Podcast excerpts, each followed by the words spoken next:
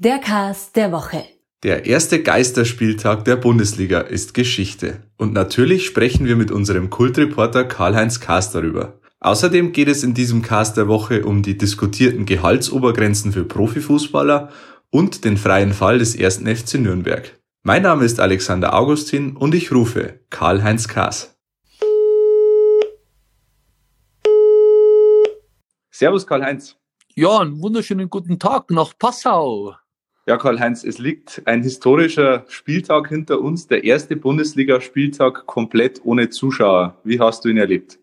Wesentlich besser, als ich geglaubt hatte. Das Wichtigste, die Fanproteste sind ausgeblieben. Das habe ich anders eingeschätzt. Gott sei Dank, hoffentlich bleibt es dabei.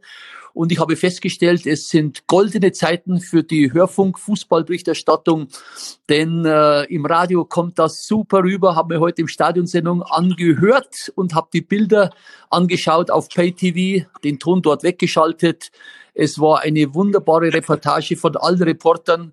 Hat Spaß gemacht zuzuhören. Sie hören jetzt Schrei auf dem Feld, äh, kurz, nach vorne, hinter, er steht zu hoch, die Trainer, die Spieler, alles ist zu hören, kann man wunderbar berichten. Ich freue mich schon auf meine erste Reportage. Ich habe das Spiel Bayern gegen Düsseldorf, ist am Samstag in einer Woche, dann 18.30 Uhr Alleinstellungsmerkmal, zwei Minuten Musik und ich rede zwei Minuten, freue ich mich drauf.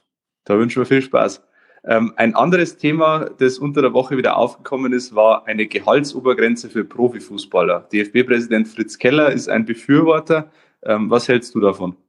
Geht überhaupt nicht. Ich verstehe diesen Vorschlag auch gar nicht. Hat er sich ein bisschen abgeschaut aus Amerika, vielleicht in den USA, Baseball, Football, ähm, ja, Basketball. Da ist das möglich. Das sind so eigene Gesellschaften. Da kann man ja auch nicht absteigen. Geht in der Bundesliga überhaupt nicht. Man kann natürlich sagen, Manuel Neuer, nee, du kriegst nicht 20 Millionen im Jahr, du kriegst nur 8 Millionen oder 5 Millionen. Ja, aber dann geht er halt nach Spanien oder nach England, da sind bessere Angebote.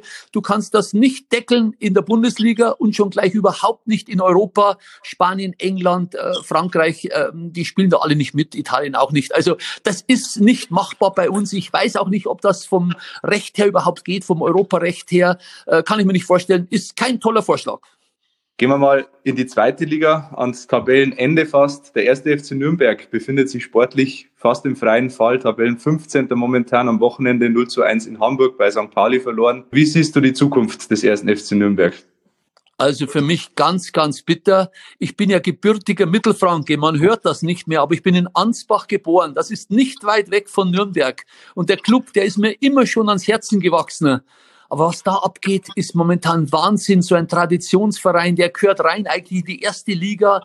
Und jetzt kämpfen sie da ums Überleben in der zweiten Liga. Es wird ganz, ganz hart. Ich tippe den Club am Ende der Saison. Leider. Und das ist ganz, ganz bitter auch für mich als Mittelfranke. Ja, auf den Relegationsplatz. Bitter. Man sagt ja, der Club ist ein Depp. Hoffentlich steigt er nicht ab. Und damit zurück ins Studio nach Passau.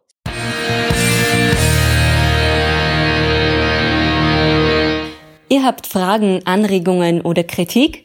Dann schreibt uns gerne an heimatsport.pmp.de und abonniert den Heimatsport.de Podcast.